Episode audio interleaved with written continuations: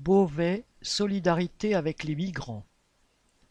Mardi 20 novembre, le comité Solidarité Migrants de Beauvais a organisé une manifestation devant la gare de Beauvais avec tracts et banderoles pour défendre, comme chaque année, la Convention internationale des droits de l'enfant. Cette convention est, citation, censée garantir les droits des enfants à être secourus, protégés de toute violence, défendus dans leur droit d'aller à l'école, fin de citation, comme l'a rappelé le représentant du comité au cours de la manifestation. La France a signé ce traité mais ne l'a jamais respecté. À Beauvais, vingt personnes n'ont d'autre solution pour obtenir à manger qu'attendre le passage du SAMU social à la gare SNCF.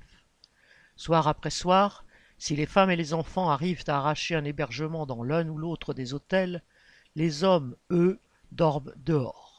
Et contre les fameuses obligations de quitter le territoire français, au QTF, le projet de loi de Darmanin rendra les recours encore plus difficiles. Caroline Cailleux, ex-maire de Beauvais et désormais ex-ministre des Territoires, a reçu une centaine de maires de l'Oise au cours d'un buffet dînatoire à l'occasion du Congrès des maires de France mais a visiblement oublié de leur parler de ce problème.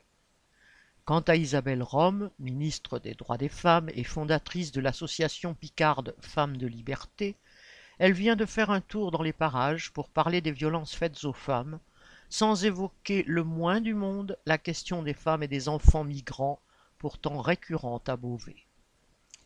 Celles et ceux que l'on nomme migrants méritent la solidarité de tous les travailleurs, mais ce n'est visiblement pas l'avis des ministres. Correspondant Hello.